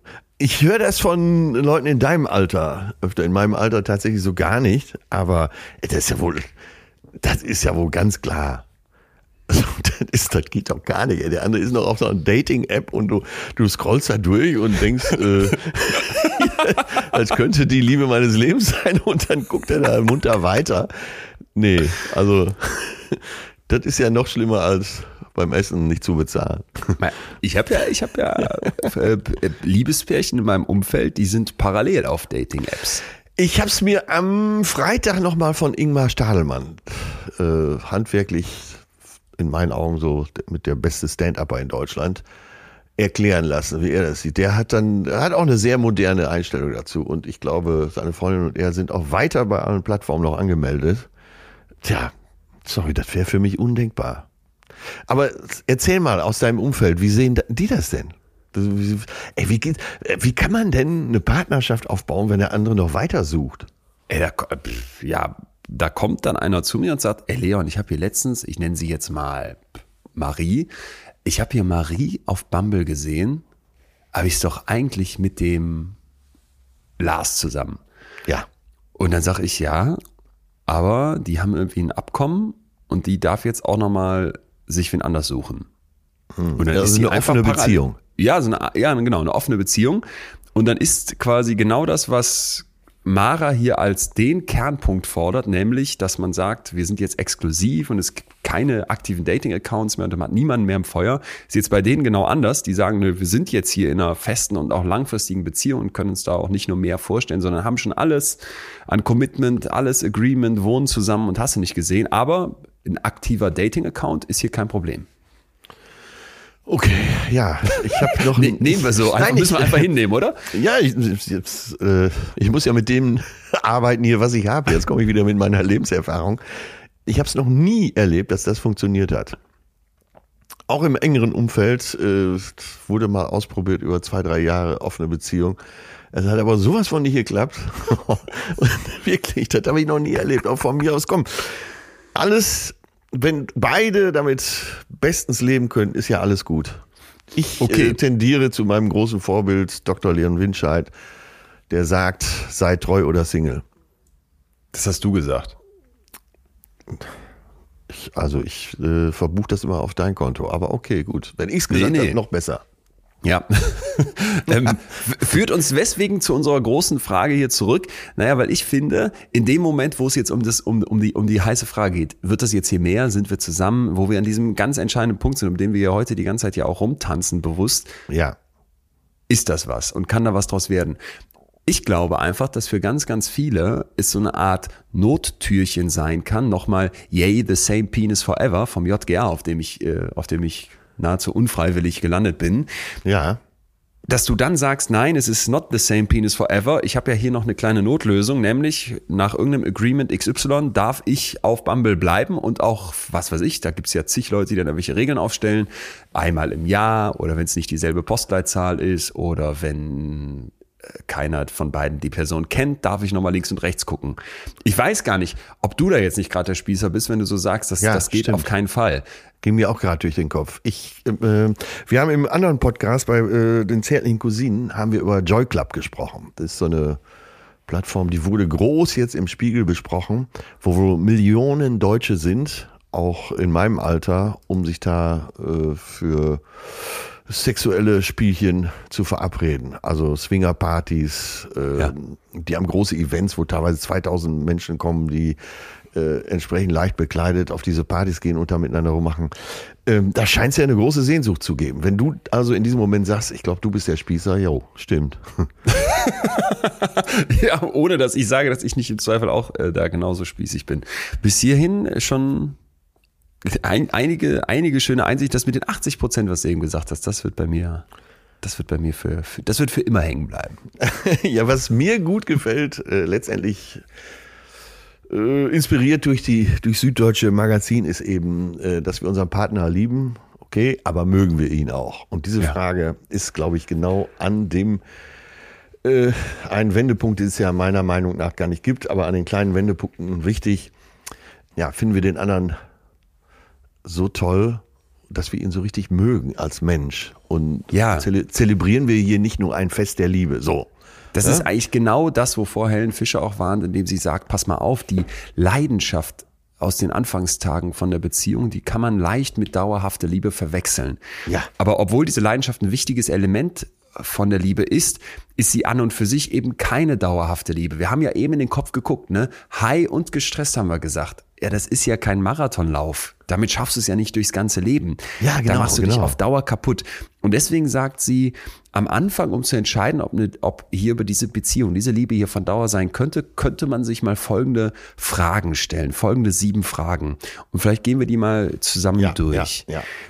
Ich habe auch noch ein bisschen was zu dem Thema gesammelt. Warte, jetzt habe ich hier gerade den falschen Knopf gedrückt. Aber ja, nämlich die, äh, fange ich mal an mit der ersten. Können wir uns manchmal füreinander aufopfern?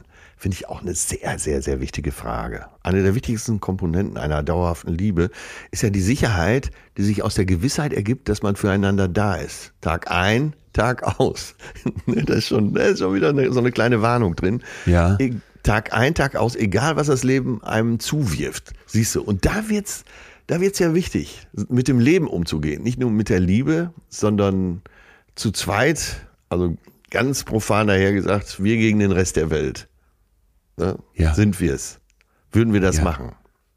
Ja, total. Also ich finde auch so dieses, wenn, wenn man krank ist zum Beispiel, ne? Früher Mutter. War bei uns zumindest so. Da, da wusstest du einfach, das ist dann so der Fels in der Brandung, die bringt dir eine heiße Zitrone, die Ja. Kocht, damals habe hab ich noch Fleisch gegessen, kocht dir eine, eine Hühnersuppe und, und dann darfst du auch, kriegst du, kriegst du noch ein paar Fernsehkärtchen, darfst ein bisschen mehr Fernsehen gucken an dem Tag. So, und ich finde Ja, dann ja. später, ne, so dieses, ist, wenn es dir schlecht geht, auf wen kannst du dich dann verlassen? Ja, auf diese Person. Ne? Ja, ich habe das, ich hab das wirklich mal so erlebt äh, vom, vom Bekannten, nicht vom Freund, von einem guten Bekannten. Die Freundin liegt im Krankenhaus und ich sag, wie geht's ihr denn da und so. Und er war, ein, sie lag schon eine Woche im Krankenhaus, ist von allen möglichen Leuten besucht worden, nur von ihm nicht. Und seine Begründung war, äh, du, Krankenhäuser sind nicht so mein Ding. Der hat fast eine reingehauen, echt. Ja, äh, ernsthaft, ernsthaft. Ja, und, und das finde ich ist doch dieses, wenn du so Kleinigkeiten hast, zum Beispiel für mich, wenn man angerufen wird, dann, ne, ich, Ja. wenn, ich werde immer wieder mal angerufen und mein Handy ist immer, immer auf lautlos. Das heißt, ich muss eigentlich zwingend immer zurückrufen, wenn ich es nicht zufällig gerade in der Hand habe, wenn jemand anruft. Und das für mich so Ich ein weiß. Punkt, dass man sich auf Ja. jeden Fall zurückruft. Ja, aber äh, da hast du jetzt ganz was Wichtiges gesagt. Ähm, nämlich, dass man äh, unter Freunden das macht. Und vielleicht ist das eben, zumindest so als Erklärung, wichtig, dass man denkt, aus der Liebe muss auch eine Freundschaft werden. Man kann sich ja weiter lieben, aber es muss auch eine Freundschaft sein. Das finde ich so eine tolle Erklärung. Natürlich. Weil wenn es nur so ein Event bleibt, dann seid ihr, dann seid ihr keine, keine Partner, keine Kumpels, keine Freunde. Und warum ist das so wichtig? Wir haben ja hier schon ganz oft davor gewarnt, die Liebe nicht so aufzublähen, ne? nicht so viele Ja. Ansprüche dran zu stellen. Die Idee, dass in der Liebe, in der langfristigen Liebesbeziehung, aber eben auch eine, eine freundschaftliche Beziehung da ist, finde ich, finde ich ganz zentral, finde ich total wichtig, dass du es gerade sagst. So, es gibt so Momente, da hast du so diesen, diesen alten Spruch, Bros before Hoes, so nach dem Motto, ne? Also, ey, Ja, ja, das genau. denke ich dann auch manchmal. Du bist ja, me- meine, meine engsten Freunde, die kenne ich seit 20 Jahren und länger.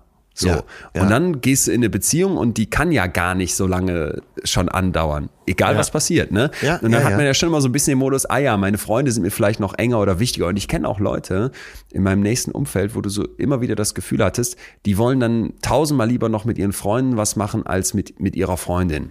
Also mit ihren Kumpels. Ja, ja, ja, genau, verbringen. Das genau. wird immer an eins gesetzt. Und ich finde, dass das mal so ist, ist völlig klar. Und dass das sich auch irgendwie die Waage halten muss, genauso Ja, klar. ja, ja. Aber wenn du so grundsätzlich das Gefühl hast, ey, wenn es hart auf hart kommt, hältst du zu, zu deinem Freundeskreis und nicht zu ihr oder ihm, äh, oder auch, dass das so zwei verschiedene Welten sind, hm, das, Ja, das stimmt. Das ist auch ein ganz wichtiger Punkt, dass es so zwei verschiedene Welten sind und man fast Angst davor hat, die miteinander sich vermischen zu lassen. Dann sollte die Warnlampe auf jeden Fall schon mal angehen. Genau, und die, und die nächste Frage passt dann vielleicht noch eigentlich ganz gut dazu von Helen Fischer. Frage zwei: Bin ich bereit, mein ganzes Leben mit meinem Partner zu teilen? Und es sind jetzt immer so absolute Aussagen. Ne? Ich finde, Ja. man darf da hier und da mal ein bisschen relativieren. Aber grundsätzlich sagt sie ja, dass in dieser Anfangsphase man dazu neigt, irgendwie so die beste Version von sich zu präsentieren. Genau, Und da werden irgendwie genau. Ecken glatt gezogen und Kanten sind gar nicht da und man putzt sich lieber noch einmal mehr die Zähne, bevor man zum Date geht. Und dann Ja. irgendwann kennt auch jeder, äh, wachst du morgens auf, äh, guckst dich an mit Mundgeruch und drehst dich wieder um und denkst, oh Gott, was liegt denn da neben mir? So, und, ich, und ich finde so dieser Moment, So, So, viel äh, Realismus. Doch, so ist es doch. Und dann am, dann am Anfang bist du ja noch so auch, dass du ein sehr getrenntes Leben hast. Ne? Gerade in dieser Phase, wo man sich vielleicht kennenlernt oder noch so Ja, vieles ja. so im Ungewissen ist, Friends with Benefits, dann triffst du dich halt immer für diese Highlight-Momente zum Ja. Date, zum Essen gehen, beide haben sich rausgeputzt. Irgendwann musst du dich dann aber im selben Badezimmer fertig machen und dann hat er wieder nicht sein Hemd nicht gebügelt und denkst so, boah, so und, und ich finde, dass man da halt sich fragt, würde ich wirklich auch von mir Sachen offenlegen?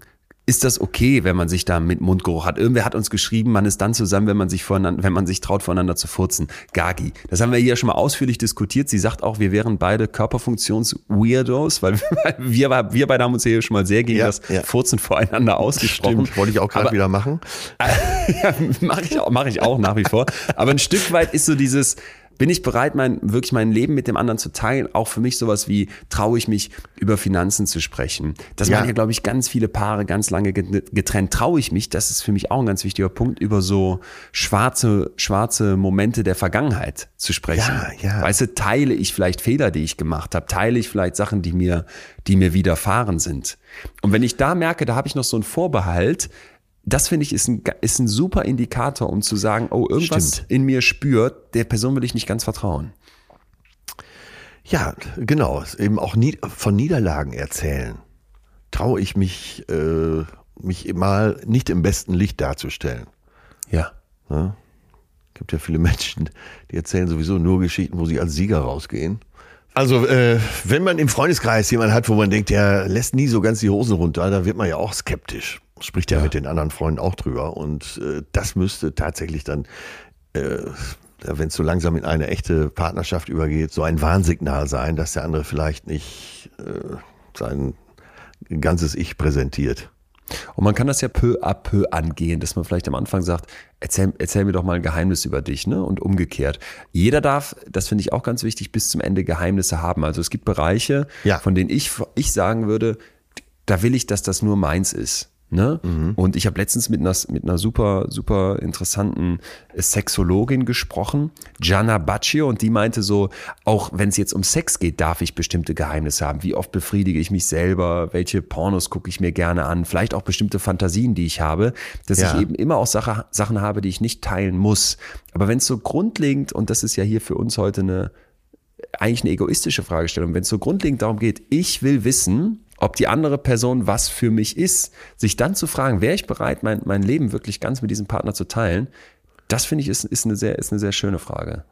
Ja, ja. Es gibt ja mit Sicherheit da auch, äh, auch Tricks, zum Beispiel, äh, Matze Hilscher hat doch mit äh, seiner Firma mit Vergnügen diese Fragen ja, ausgegeben. 9, ne? 99 Fragen oder 111 Fragen sind es, glaube ich. 111 Fragen. Äh, mit großer Freude gespielt. Er ja, wunderbar. Auch äh, gerade ja. mit Freund oder Freundin. Richtig gut zu spielen. Ja. Da wurde zum Beispiel die Frage gestellt, die stelle ich dir jetzt, das ist aus meiner Sicht hundsgemein, aber oh, in, in, der, in der Liebesbeziehung haben wir Achtung. Der beste Sex deines Lebens, kommt der noch? Ja, gemeinsam. Toll. In diesen, in, in diesen Sonnenuntergang äh, ja. reiten wir gemeinsam. Und damit endet der Disney-Film. Schön, schöne Antwort. Auch so schnell. Ähm, ja, wir haben das schon gespielt. Dritte Frage von Helen Fischer, bitte. Sorgt mein Partner dafür, dass ich mich besser fühle, wenn es mir schlecht geht? Ah, das war Weil das, was wir eben gesagt haben. Ja, oder? genau. Äh, und nochmal unterstrichen, äh, wenn du mit jemandem nur gern zusammen bist, wenn da die große Party gefeiert wird, wenn alle Raketen auf Anschlag sind und äh, ja, die, die alle Stroboskope mitglühen. Äh, das ist einfach, aber ähm, hält man auch so Tage zusammen aus, wo es dem anderen echt nicht gut geht. Und das ist, glaube ich, auch, das sollte sich jeder selber auch mal im Stillen fragen. Ja, und damit vielleicht schon zur vierten Frage. Ist mein Partner, meine Partnerin ein wichtiger Teil meiner langfristigen Pläne? Genau das haben wir vor einer halben Stunde ja schon besprochen. Genau das ist es. Da ist ja eben, da musst du dich selber beobachten, ob deine Fantasie, deine Vorstellungskraft dein Partner mit beinhaltet. Ja. Ne? Macht ja jeder, ist ja ganz normal, dass man sich vorstellt, wie wird es in Zukunft sein und ist in dieser Vorstellung dein Partner mit drin oder nicht. Das ist ein ganz entscheidender Hinweis für dich selbst. Das ist wie die Geschichte von deiner Freundin, ne? wo der Typ mhm. sagte, guck mal, den da vorne auf dem Feld, so will ich irgendwie mal, so will ich mal leben. Also so nach dem Motto, wenn du jetzt Lust hast, äh, nach Berlin in die Großstadt zu ziehen, um da dein Startup zu gründen und der andere sagt, boah, nee, ich habe hier voll Bock im Allgäu zu sitzen und auf einer, äh, auf einer kleinen äh, Farm zu arbeiten, ich weiß jetzt nicht, ne, ich mache mal so den maximalen Kontrast, Ja. dann könnte es ja schwierig werden, dass man die Beziehung langfristig aufrechterhält. Und der Markus Pawelzig, der Psychiater, du weißt, der hier schon öfter zitiert wurde, hat mir dazu mal gesagt, in einer Podcast-Folge, die ich mit dem gemacht habe für die Masterclass, dass man immer so eine geteilte Welt braucht. Und das fand ich einen total schönen, schönen Begriff. Hat man so eine geteilte Welt? Guckt man auf den Horizont des Lebens und das muss nicht komplett überlappen. Man kann ja ein bisschen links und rechts auch gucken, aber hat man so grundsätzlich eine ähnliche Blickrichtung? Ja, genau. Das ist gut. Hat man eine ähnliche Blickrichtung. Ne? Und, und wenn das so gar nicht zueinander passt, dann finde ich, kann man immer noch Kompromisse eingehen und dieses, jenes, solches versuchen. Aber, und das ist für mich so ein ganz zentrales Aber, dazu ist man in dieser Verliebtseinsphase auf Wolke 7, high und gestresst, natürlich viel eher bereit als Ja, auf der ja. Langstrecke. Dann biegst du alles hin. Dann fährst du auch mit dem Zug aus dem Allgäu jedes Wochenende nach Berlin und sagst, ach Mensch, kein Problem, dass ich jetzt hier sieben Stunden Zug gefahren bin. Hauptsache, ich kann dich sehen. Und wenn es dann nur von Samstagmittag bis Sonntagabend ist, Ja. auf der langen Strecke so zu gucken, haben wir den gleichen Horizont. Ich glaube, das ist ganz zentral. Ja, und kann ja trotzdem sein, dass äh, beide sich einig sind, okay, wir leben teils in Berlin, teils im Allgäu. Äh, mal kommt der eine, mal kommt der andere. Und ich finde das spannend. Ne? Der eine braucht die Großstadt, äh, der andere nicht. Äh, geht ja auch, wenn man dieselbe Blickrichtung hat und sagt, ist doch wunderbar für uns. Ja, Ja. total. Fünftens. Genau. Ja, so fünftens, ähm, das muss man sich dann auch mal ganz ehrlich fragen, kann ich über Fehler meines Partners hinwegsehen? Weil, äh, okay, jetzt sagt natürlich jeder von sich, ich habe keine Fehler, aber machen wir uns nichts vor, keiner ist perfekt und jeder hat bestimmte Fehler. Nicht jeder spricht das Wort Horchen gleich aus.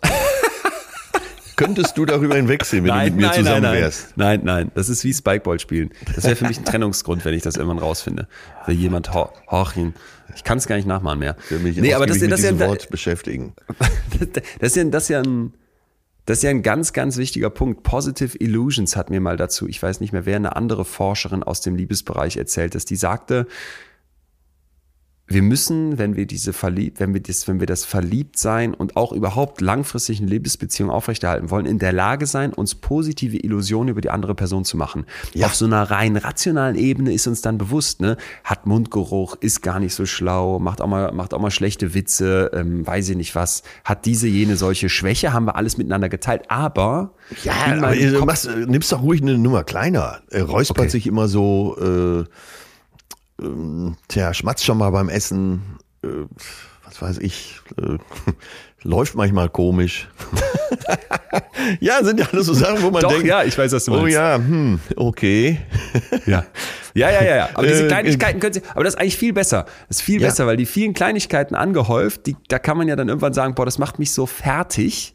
Und man kann aber auch andersrum sagen, nee, da gucke ich drüber hinweg. Ne? Und wenn mich super irgendeine dieser dafür. Kleinigkeiten mehr nervt, dann muss ich die vielleicht angehen. Die Frau von Pawelzig, Ja. die hat mir mal gesagt, Leon, und wenn man dann merkt irgendwie, boah, das ist jetzt mit dem Mundgeruch, ich, ich nehme jetzt immer Mundgeruch, ist nicht mein Thema, aber wenn das irgendwie sowas ist, ne, dann muss ich halt vielleicht mal zum Zahnarzt gehen und fragen, was kann man da machen? Gibt es da irgendwie ein Problem bei mir? Und dann, dann gehe ich das halt an. Aber ansonsten über diese Kleinigkeiten hinwegsehen, dass das zentral ist. Ja, meine ich ja, aber eben auch lieben lernen. Diese Kleinigkeiten. Was war dein super Beispiel? Äh, Ich habe ein super Beispiel, ist ja schon fast eine große Sache. Die hatten wir hier schon mal. Aus Aktualitätsgründen hau ich sie nochmal rein. Als ich in Sydney auf dem Fernsehturm war und äh, wir da so einen Skywalk machten, der wirklich, äh, da hatte ich auch weiche Knie, weil es so ein Lichtgitter durch das, dass man so mehrere hundert Meter nach unten schaut, so ein ganz schmaler Gang. Man ist zwar oben eingehakt, aber da war eine junge Frau mit ihrem äh, jungen Bräutigam und der fing da oben an zu heulen und musste abbrechen und wieder runter. Ja. Äh, ja, da wird's schwer zusammen zu bleiben, oder? Ach, nee. Komm, da kann man doch drüber hinweggucken. Ja, okay, gut. Das Nicht? wollte ich hören. Ja, das wollte ich hören von dir, ja. Ich wollte dich provozieren. Ach so. nee, genau, aber das wäre das wär jetzt so ein Moment, da kann man doch sagen, ist dann so. Ist Räuspert dann eben so, komisch. äh, mit Höhe hat das nicht. Ja. Dafür, Mir wird immer nachgesagt, äh, dass ich so Gesten machen würde wie mein Vater. So mit den Händen, weißt du, so diese, diese Dad-Moves. Dass Ja, dass ich ja, davon ja, schon so Dad, ganz genau, viele hätte, genau. die, die, die wie bei meinem Vater wären. Ja. Und da kann ich, könnte ich mir eigentlich vorstellen, dass das ein Grund wäre, zu sagen, mit dir kann man und will man nicht zusammen sein. Aber wenn man dann andersrum sagt, da guckt man drüber hinweg, ist für mich der, der mitunter größte Liebesbeweis. Ja, kann keinen Skywalk, kriegt Panik, aber macht eine astreine Lasagne zum Beispiel. Ne? Ja, Zum Beispiel. Ja. Zum Beispiel. Sechstens dann, und da muss ich wirklich sagen, wenn du das nicht kannst, ey, dann, dann hau ab, dann Ja. brich das ab. Ne? Oh, und die sechste. Frage, die Helen Fischer stellt, ist nämlich folgende. Kann ich mich an den Erfolgen meiner Partnerin erfreuen und sie feiern? Ich finde so einen, sich, dass man ehrlich stolz darauf ist, was jemand anders schafft und macht. Ja, ja. Und das ist jetzt so, wir haben ja schon mal gesagt, man sollte nicht immer so diesen Wert eines Menschen an so externen Erfolgen aufhängen, nach dem Motto, wurde befördert, hat eine gute Schulnote äh, und, und, und, und, und. Aber wenn es andersrum so ist, dass du merkst, dass, dass du dich da nicht drüber freuen kannst oder dass dir das egal ist, dass du dich über so auch kleine Errungenschaften nicht mitfreuen kannst, Ja, genau. dann finde ich, ist das, ist das ein ganz, ganz, ganz, ganz wichtiges Warnzeichen. Und ich merke so, dass ich einfach für mich feststelle, jemand ist mir wirklich wichtig, wenn ich genau das tue. Ja, wenn ich so das genau. Gefühl habe, hör mal, ich, ich freue mich da so drüber. Ich war letztens beim Philipp Fleiter von Verbrechen von nebenan, ein, Ja. ein, ein Typ, den ich, den ich total mag. Und wir haben uns Ich beide auch. schon ähm, ähm, quasi be- besucht immer wieder und da war auch live bei mir bei der Tour und haben uns ausgetauscht nach ganz lange, der war schon bei mir in Münster und so weiter. Ja. Und dann sagte der mir letztens, Leon, was ich an dir so nett finde, ist, dass du dich so über die, über die Erfolge von anderen freust. Und dann habe ich so im Hinterkopf gedacht, auch an unsere Neidfolge und dachte so, äh, stimmt das denn überhaupt? Weiß ich gerade gar nicht. Aber dann dachte ich so, beim Philipp zum Beispiel stimmt das total Ja, ja. dass ich einfach denke, boah, der ist auch auf Tour und das läuft so gut und da, da kommen so viele und sind so begeistert und bei dem geht's gerade zurecht alles so ab und, und ich mag Ja. den einfach so gerne, Ja. dass ich dachte, okay, ich kann mich total, ist jetzt nicht mein Partner, aber ich kann mich total über seine Erfolge freuen und die feiern. Das verbindet uns beide auch, finde ich. Ähm, Jetzt kann ich auch direkt Philipp als Beispiel bringen, weil der am Samstag bei mir in Bielefeld war. Und ja, ich freue mich mit dem. Und Ne? äh, ja, und das ist aber unser beider Mindset so ein bisschen, dass wir uns sehr über Erfolge anderer auch freuen können. Natürlich nicht über, bei bösen Menschen, nur bei guten. aber das war ja auch gar nicht die Frage, ob wir uns für jeden freuen. Nee, genau. Aber in der Beziehung selbst zu fragen, kann ich Ja. mich an den Erfolgen meines Partners erfreuen und sie feiern, das finde ich ganz zentral. Weil wenn Ja, dir das ja. egal ist, wenn dir die andere Person nichts bedeutet, beziehungsweise wenn du darauf nicht achtest, das ist ja auch so ein wichtiger Punkt. Guckst du denn mal, wo die andere Person strahlt? Besuchst du die zum Beispiel, das haben wir ja schon mal gesagt, besuch den anderen doch mal auf, auf der Arbeit. Guck einfach mal, wenn der Fisch da in seinem Element, in seinem Wasser schwimmt, wie hoch der springt, was er da alles Tolles macht, was der schafft. Man ist, man ist zum Teil Jahre zusammen und hat es nicht geschafft, mal einen Tag sich freizunehmen und zu fragen, kann ich mal mit dir in die Kita kommen? Kann ich mal mit dir in die Tischlerei? Kann ich mal mit dir ins Büro? Und einfach mal gucken, was machst du da? Also das, und wenn es zwei Stunden sind, ne, das muss ja irgendwie mal möglich sein. Das finde ich ist, ist so, so wichtig. Ja. Und ja, ich Akzeptier würde sagen, was sagt man? freue ich mich, wenn der andere ein Wort richtig ausspricht. Ne? Oder, jetzt, oder ist der andere auch dabei, äh, mich zu kritisieren, nur weil ich zum Beispiel gerade in einem Satz gesagt habe, besuch den anderen mal auf der Arbeit. was ist, ey, jetzt, okay, pass mal auf, dann hor horchen wir jetzt alle nochmal zu dir rüber, damit du dann Du hast aber gerade auf formuliert Arbeit gesagt. Ich weiß nicht, ja, habe ich es mir bewusst. Wie schreibt man denn. Aufer? Mit Doppel-F? Doppel F und A. Hallo, guten Morgen, Herr Doktor. Atze, ich horche hier gerade ins Leere. Kannst du bitte Frage 7, das große Finale raushauen? Ich, ich Du nehme ein. Achilles. Du Achilles der deutschen Du bist wirklich die Achillesferse der deutschen Sprache. Mein lieber Jorge. Also, sieben. Finale. Er spricht, einfach, er spricht einfach in solchen Fällen nie das Er mit. Aber okay, gut. Jetzt kommt ein unverdächtiges Wort, aber das ist aber sehr wichtig. Vertrauen haben. Ne? Also zugegeben, Vertrauen ist nicht ganz ungefährlich, weil man böse überrascht werden kann. Aber Ja. Überraschung, es kann einem auch passieren, wenn man misstrauisch ist. Ich meine, Misstrauen nagt ja leise an so einer Beziehung. Wie hat er das gemeint? Liebt er mich nicht mehr? War Ja, er gestern ja. Abend wirklich da, wo er gesagt hat? Und Vertrauen gehört wirklich dazu. Das ist, ähm, das ist so kränkend für dein Gegenüber, wenn du nicht vertrauen kannst. Und wenn du immer mal wieder so misstrauisch nachfragst, das kränkt den anderen total. Das bringt so viel Gift in eine Beziehung, dass das äh, ja auch die schönsten Beziehungen auseinanderbringen kann. Ich habe letztens mit einer Freundin diskutiert, ob die, also die in einer Beziehung ist und auch schon seit zwei, drei Jahren, also wie das für sie wäre, wenn ihr Freund jetzt äh, fremd gehen würde. Also so Ja. von Knutschen bis vielleicht auch eher mehr. Und dann haben wir uns da lange drüber unterhalten und irgendwann war, sind wir so zu dem Schluss gekommen, nee, das, das dürfte passieren. Das Ja. fällt mir jetzt nicht gut, ne? Und äh, keine Ahnung, da, da, das wird einen traurig machen und so weiter. Aber das Vertrauen ist grundsätzlich so tief, dass das passieren könnte.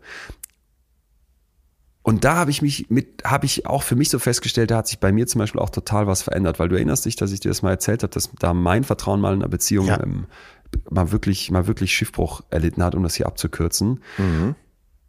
Und ich das, glaube ich, auch sehr, sehr lange, sehr massiv mit mir rumgeschleppt habe und heute aber andersrum sagen würde, nee, das würde ich mittlerweile, könnte ich das lockerer sehen. Ja. Also das wäre für mich mittlerweile so, dass ich sagen würde, wenn man in einer Beziehung ist und die gut funktioniert, und deswegen finde ich die, diese Frage zum Beispiel auch so schön, was ist denn mit, wie viel Vertrauen ist denn da, Ja, ja. dass ich dann sagen würde, da sage ich, sag ich jetzt so leichtfertig, aber da könnte ich drüber hinwegsehen. Ja, und äh, ist ja auch ein Vorschuss, den man gibt. Und deswegen ist Vertrauen ja eben auch so wichtig. Weil wenn jemand zu dir sagt, ich vertraue dir, das ist doch, das merkst du ja schon im Satz, wie es dir gut tut, oder? Ja, und ich das finde, ist ja eine intime nur, Sache auch. Vertrauen. Genau, genau. Und ich finde, es ist nicht nur so dieser Satz, sondern das ist wieder genau, wie du es beschrieben hast. Es sind so viele Kleinigkeiten. Da habe ich immer für mich so ein Murmelglas vor Augen. Und mit Ja. jeder Handlung, die so im Laufe der Zeit von so einer Beziehung stattfindet, kannst du eine Murmel da reinschmeißen in dieses Vertrauensglas. Ja, ne? Und irgendwann hat stimmt. das so ein Level erreicht, dass da wirklich ein Vertrauensniveau ist. Und dann kannst du Sachen machen, um dieses Glas mit einem Mal umzuschmeißen. Ja. Du machst irgendwas ganz Schlimmes und dann ist das Vertrauen wirklich weg. Das ist, ist zerbrochen. Dann Ja. bräuchtest du wieder Ewigkeiten, um dieses Glas aufzufüllen. Vielleicht ist es nicht mehr möglich. Ja, ich ja. finde aber so, für mich persönlich ist eben dieses, was wir gerade eben besprochen haben, Vertrauen in der Beziehung und jetzt auch, dass man dann sagt, ich vertraue dir so sehr, dass selbst wenn du jetzt mit jemandem auf einer Party knutschen würdest, ich danach sagen würde, ja gut, aber ich weiß ja um unsere eigentliche Liebe, um unsere echte Liebe. Ja. Da könnte ich drüber hinwegsehen. Ist das halt für mich, glaube ich, mittlerweile nicht mehr so ein Punkt, wo du das Glas umschmeißen würdest. Ja, das ist doch eine sehr gute Entwicklung. Und deswegen meine ich eben, dass der Punkt auch so wichtig ist. Vertrauen. Ja. Ja, Ja. ja, Tja. ja, ja. Ja, das finde ich schön. Ich möchte zum Schluss noch eine Sache sagen, die vielleicht nochmal die andere Seite der Medaille aufzeigt, weil wir haben jetzt hier viele so Fragen gestellt, um zu checken, ist er oder sie denn die Richtige? Soll es das Ja. werden? Soll es das sein? Und dass man dann ja irgendwie so sagt, dann startet man die gemeinsame Bahn und dann, Ja, ja. dann ist es das oder zumindest zu 80 Prozent hattest du ja gesagt. Deswegen vielleicht noch einmal der Michelangelo-Effekt zum Schluss. Die Idee dabei ist, dass man im Prinzip sich auch gegenseitig formt, so wie Michelangelo im Prinzip aus einem Steinklotz Ja. eine Skulptur schafft, ne? Ja, ja. Dass du als sogenanntes Michelangelo-Phänomen in der Forschung zur Liebe halt sagst, die Leute, die uns besonders eng sind, gerade unsere Liebespartner und Partnerinnen, die formen wir so, wie wir sie gerne auch ein Stück weit hätten. Und das Ja. geht in beide Richtungen. Ich lasse mich formen und ich forme. Und das finde ich eigentlich total schön, weil das so sehr zu dem passt, was wir hier auch schon zum Selbst gesagt haben. Es ist ein fortlaufendes sich ändern. Ja, Da ja. passt dann der Steinklotz nicht ganz perfekt zu. Vielleicht wäre dann eher sowas aus einem Ton besser, was immer weiter verformt werden kann. Ja. Du bist nicht am Tag deiner Eheschließung oder am Tag, wo du dich zusammen in einem Restaurant hinsetzt und sagst, sind wir denn jetzt zusammen? Und beide sagen ja, für immer mit derselben Person zusammen. Diese Person wird sich verändern. Und wenn es hier und da Ecken und Kanten gibt, kannst du dich auch einfach darauf einstellen, dass du noch in der Lage bist, diese Person mitzuformen und dass diese Person dich formen wird. Also für mich ist das mittlerweile eigentlich einer der Punkte, der mir so mit am allermeisten Hoffnung macht, wenn es nochmal zu diesem Spruch zurückkommt, yay, one penis forever oder the same penis forever Ding geht, dass du sagst, nein, in zehn Jahren hat sich da so viel an dieser anderen Person auch verändert und weiterentwickelt, dass ich eben nicht für immer mit demselben Menschen zusammen bin. Und irgendwie nimmt mir das, wenn das dann vielleicht ein Teil von der Bindungsangst ist, die irgendwie in mir wirkt, mittlerweile total viel Druck, dass ich so checke, ah, okay, Michelangelo-Effekt, die Leute sind formbar. Und zwar ein Leben lang. Ja, und man, im günstigsten Falle wächst man ja zusammen. Also man wächst nicht, äh, zwei, aus zweien wird nicht eins, sondern beide entwickeln sich eben gemeinsam und erreichen da vielleicht neue Höhen. Im besten Fall. Ganz genau. Also, was machst du jetzt? Partnerschaft oder nicht? ich setz, ich gucke mir gleich nochmal in Ruhe die Fragen an. Ja. Werd dann ganz, ganz genau und weiter überlegen, ob und wie und was überhaupt und ach, behalt hier weiter meine, meine privaten Sachen privat für mich. Ja, das ist ja auch richtig. Aber du Oder? plädierst äh, für eine erwachsene Partnerschaft. Naja, was, nee, das würde ich so nicht sagen. Ich für mich glaube ich persönlich schon, ja, aber das so, ich plädiere für eine erwachsene Partnerschaft, würde sowas Wertendes einnehmen. Ah, okay. Jeder, der das irgendwie anders gestaltet und der auch sagt, wir sind hier zusammen und haben uns Ja. äh, wirklich committed, aber wir haben noch ein Bumble-Profil, kann und soll das gerne so machen. Ja, das ja, finde ja. ich total Finde ich falsch gut, zu dass sagen, dass mal nach sagst. allem, was wir heute aufgegriffen haben, Ja. jetzt irgendwie ein Patentrezept der Anspruch wäre. Gib es nicht. Ja, gut, dass du es nochmal sagst. Deshalb hier zum Schluss der große Franz Beckenbauer. Geht's raus und spielt's Fußball. Nur bei, nur bei Plastik-Ostereiern mit klinkerbedruckten, mit DC-Fix. klinkerbedruckten Klimaanlagen. Wie heißt das? DC-Fix. So Was nannte man das? früher diese so, Fol so bedruckte Folien. Ich weiß Ah, gar nicht, okay. ob es das noch gibt, aber Dezifix. Ja. Bedruckte Folien. War bei uns äh, Window Color. Ähm, ja, bitte, ich lerne hier, ich lerne und lerne hier. ja, geht's raus und spielt's Fußball, geht's raus und liebt's euch, liebe Leute. Ich, ähm, ich würde sagen, Atze, damit sind wir doch am Schluss angekommen, oder? Auf jeden Fall. Finde ich sehr, sehr schön. Wir holen uns weiter, nämlich als kulturinteressierte Menschen, Tickets für Tourneen. Man kann zum Philipp Fleiter gehen mit Verbrechen von nebenan. Ja. Man kann zum Atze Schröder gehen mit echte Gefühle. Das ist ja eigentlich wirklich passend zu diesem Podcast. Oder man kann zu mir kommen, altes Hirn, neue Welt. Ich merke das, Atze, korrigier mich, aber in der gesamten Kulturbranche ist gerade noch so, so viel im Keller, so viel, wo man wirklich merkt, ey Leute, wenn, wenn wir Interesse an Kleinkunst, an Bühnen, an, an Vorhängen, an Licht, an abends zusammenkommen, an Popcorn Ja, haben, ja. dann sind wir jetzt gefragt, als Gesellschaft rauszugehen und das wieder in Anspruch zu nehmen und vielleicht auch die Freude daran wiederzufinden. Nach, nach all der Düsterkeit, die gerade unser Leben bestimmt, finde ich einfach so einen Abend zusammen lachen da zu sitzen, das, ähm, ich freue mich so, so, so sehr übermorgen auf München und hoffe dann einfach, dass die Tour wieder ganz normal losgeht, dass ich nochmal dringend den Appell an alle raushauen möchte. Ja. Leute, holt euch Karten für Kultur. Das braucht, das braucht Deutschland Ja, glaub ist ich. ganz, äh, ganz dringend. Also, mir hat so gut getan und ich, ich glaube dem Publikum auch. Wir sind echt zusammengewachsen am Wochenende. Hammer. Also, ich hatte das erste Wochenende noch das Gefühl, ja, ich bin noch ein bisschen unsicher und, aber jetzt war es, das war der totale Hammer.